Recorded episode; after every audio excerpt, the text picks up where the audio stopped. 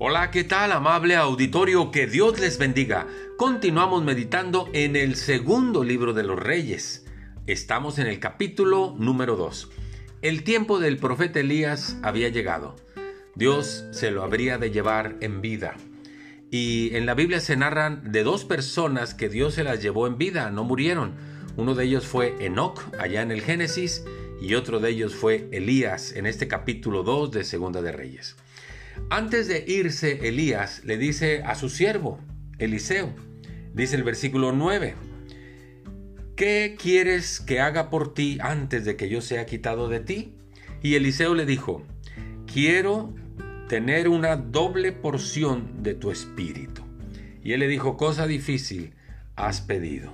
Luego viene el Señor, se lleva a, Elina, a Elías perdón, en un torbellino y Eliseo, dice el versículo 14, tomó el manto de Elías que se le había caído, golpeó las aguas y dijo, ¿dónde está el Dios de Elías?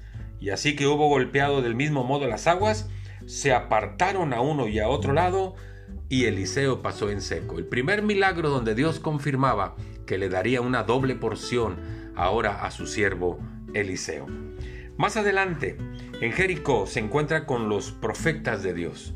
Y le dicen los profetas, esta tierra es, es, está buena, pero las aguas son malas y la tierra es estéril.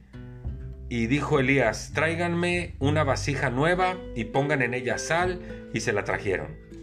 Y saliendo él a los manantiales de las aguas, echó dentro la sal y dijo, Así ha dicho el Señor, yo sané estas aguas y no habrá más en ellas muerte ni enfermedad, y fueron sanas las aguas hasta hoy, conforme a la palabra que habló Eliseo.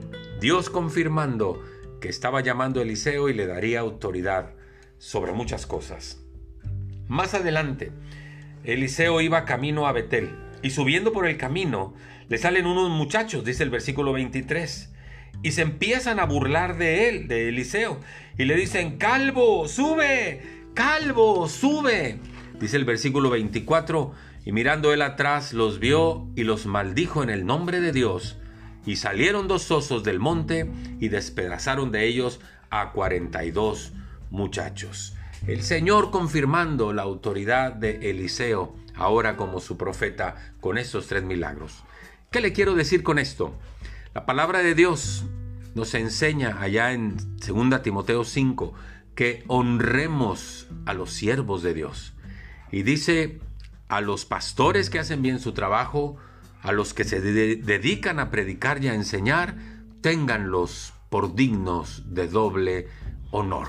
Recuerden que el siervo es llamado por Dios y hay que honrarlo. Muchas gracias, que Dios les bendiga, hasta pronto.